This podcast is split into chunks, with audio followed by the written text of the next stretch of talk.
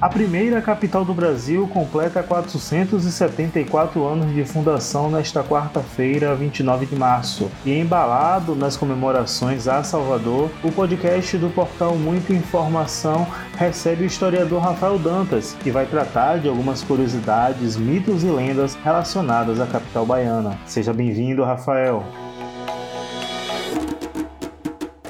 Olá, Bruno, tudo bem? Um prazer falar com você, um prazer conversar nessa data tão especial, alusiva ao aniversário da cidade do Salvador. Rafael, eu acho que uma das histórias mais interessantes e curiosas sobre Salvador seria a existência ou não de túneis secretos. Uma dessas histórias mais famosas é de que haveria um túnel secreto que conectaria o Pelourinho à igreja do Rosário dos Pretos, que era frequentada por escravos libertos. Esse túnel teria usado para permitir que escravos chegassem à igreja sem serem vistos pelos seus senhores. Isso é uma verdade ou um mito? Essa história dos túneis que cercavam ou que cercam a cidade de Salvador passa a ter uma maior capilaridade, uma maior divulgação, principalmente nas histórias orais, no âmbito popular, devido às invasões que aconteceram em Salvador no século XVII, no processo de independência do século XIX. De fato, existem túneis e dutos na cidade do Salvador, sim, principalmente nas regiões onde possuímos conventos e templos, né, construções religiosas, mas que não necessariamente eram utilizadas para essa finalidade. O que temos de fato é muito mais história histórias fabulosas do que comprovação do ponto de vista de fontes, de fato, uns indícios que existiam esses túneis conectando regiões em Salvador. E até esse momento não temos nenhuma comprovação em que de fato existia túnel ligando a Rosário dos Pretos a outras regiões no entorno do centro histórico de Salvador. É muito mais provável que seja uma invenção popular do que de fato baseado em fontes sérias. Agora, em outros espaços, em outros conventos, sim, temos dutos de águas e túneis que realmente ligavam para outras regiões ou provavelmente em alguma situação de conflito poderia ser utilizado para alguma questão específica. Ainda sobre túneis, teria um que conectava a Casa de Câmara e Cadeia, onde hoje fica a Câmara Municipal de Salvador, à Igreja da Conceição da Praia no Comércio. Segundo consta, esse túnel também seria usado pelos escravos para transportar ouros e pedras preciosas do porto até a igreja. O que você pode nos falar sobre? Essa segunda pergunta é mais fantasiosa ainda, né? Até porque estamos falando de um lugar com um deslocamento muito grande, né, de um ponto para outro, e não temos nenhum tipo de referência no que toca a Câmara Municipal é e a Conceição da Praia. O que podemos falar é que a Conceição da Praia sim possui passagens que são secretas, né? Possuem câmeras secretas que eram utilizadas para guardar objetos preciosos ou em situações de tensões como na independência da Bahia. Mas até esse momento nunca foi descoberto túneis que ligassem a Conceição da Praia a outras regiões na cidade. Existem também histórias ou lendas sobre túneis secretos que teriam sido usados pelos jesuítas para escapar de ataques de índios. Como é é que fica essa história?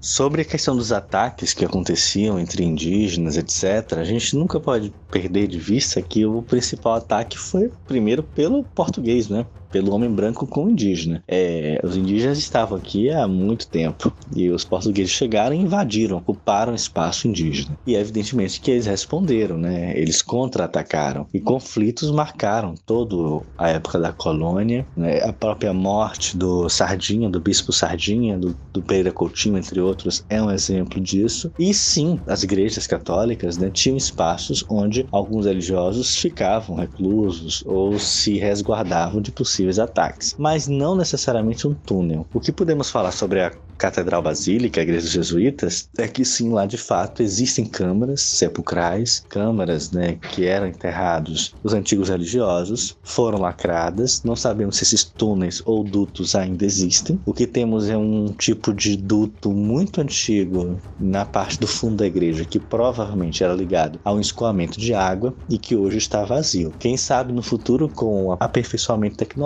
seja possível né, ver se existem ou não passagens no subsolo da atual Catedral Basílica do Salvador. Outra curiosidade ainda pouco conhecida é a história das sete portas de Salvador. Quais são elas, como foram construídas e por quê? Ainda há resquício de alguma delas? Na verdade, Salvador não possui sete portas. Essa é uma história que foi criada, né, alusiva a uma construção que tinha sete portas. Na atual região das sete portas, Salvador tinha duas principais portas, a porta sul e a porta norte, né, a porta em direção ao contexto de São Bento e as portas do Carmo. Essas eram as portas que protegiam a cidade, que davam a possibilidade de entrar e sair da urbe, que já foi uma das principais cidades do continente americano. Rafael, é interessante dizer que antigamente a capital baiana era conhecida como Cidade da Bahia. Cidade da Bahia faz referência à capitania da Bahia, né? que por sua vez faz referência à Bahia e Todos os Santos também. Esse nome ficou conhecido e é conhecido até hoje, principalmente no interior. É muito comum que as pessoas falem vou a Bahia, não a Salvador, né? Salvador acaba sendo é, representada como Bahia. Isso é muito comum. Qual a origem do nome Salvador?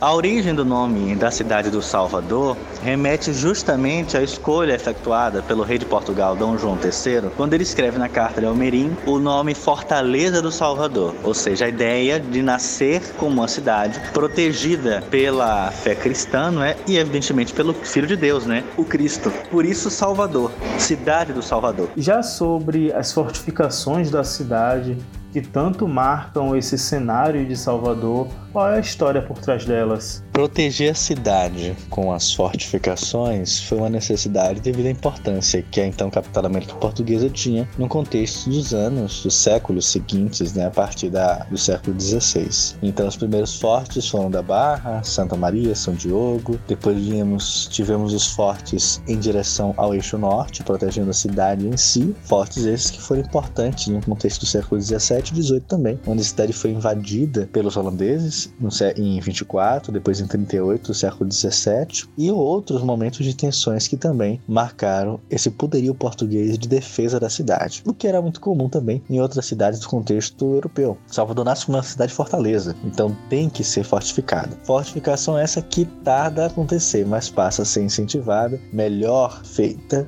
no decorrer do século 17 e 18. Rafael, ainda nessa linha eu gostaria de saber quais foram as principais rebeliões que ocorreram em Salvador e como elas compõem essa tradição de luta pela liberdade. A principal revolta, ou como foi dito na pergunta, rebelião em Salvador, a gente pode dizer que foi durante a revolta dos malês, né, no século XIX, inserida especificamente nessas questões voltadas à liberdade. Mas em outros momentos, como na Sabinada, na própria revolta dos alfaiates, tivemos pautas próximas que também tocavam nessa questão da liberdade, ou de ideais que eram dissonantes né, ao que o governo da metrópole, no caso Portugal, pregava. Salvador sempre foi palco de resistências. É uma cidade que transmite essas resistências, essa força do povo em cada uma de suas ruas, praças, avenidas e casarios que ainda hoje restam na cidade. Rafael, como todos nós sabemos, Salvador é considerada a cidade mais negra fora do continente africano. Caso a premissa seja verdadeira, o que explica isso do ponto de vista histórico?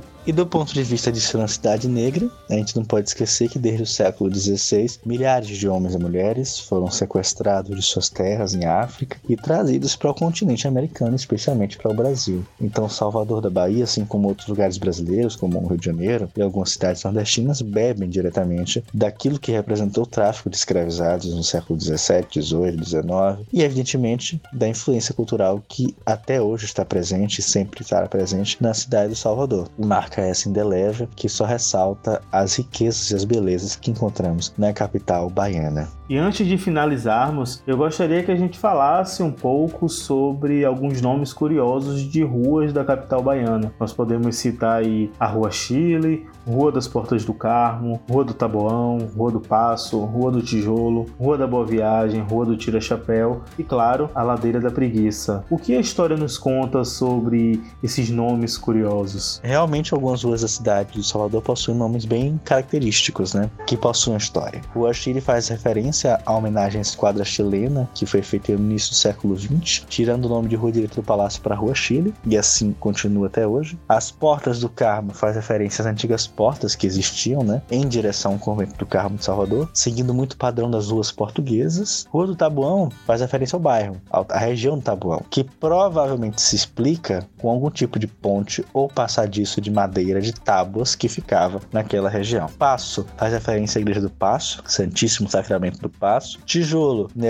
onde provavelmente né, tínhamos alguma referência a aularias ou tijolo na região. Tira chapéu, porque era um costume, né, próximo do Palácio do Governo, retirar o chapéu quando se passava alguma autoridade ou algum personagem de destaque naquele período. E a Ladeira da Preguiça, infelizmente, retrata a realidade escravista, racista existente no contexto do século XVIII e século XIX, em que dizem que a subida da ladeira mais íngreme, né, fazia com que as pessoas cansassem, né, enquanto outros diziam que era para a pessoa subir, né, sobe preguiça, etc. Não sabemos ao certo até que ponto isso é verdade ou pode ser uma construção de outro momento, mas acaba fazendo sentido quando a gente lembra o recorte social do contexto brasileiro no século XVIII, século XIX, ainda no viés escravista, ainda na realidade do ponto de vista da cidade ser uma cidade de ladeiras e tudo ser feito nas ladeiras. Rafael Dantas, historiador, muito obrigado pela sua participação no podcast do portal Muita Informação. Neste episódio, nós falamos um pouco sobre curiosidades, mitos e lendas relacionados a Salvador, justamente nesse dia em que celebramos os 474 anos de fundação da capital baiana. Agradeço muito pela sua participação e até uma próxima. Abraços. Foi um prazer conversar com vocês nesse aniversário da cidade de Salvador. Desejo que a cidade cidade perpasse sempre esses anos com preservação da sua história, incentivo cultural e, evidentemente, o fortalecimento da nossa identidade enquanto povo baiano. Um abraço, tudo de bom e até a próxima. Siga a gente nas nossas redes sociais e até o próximo podcast.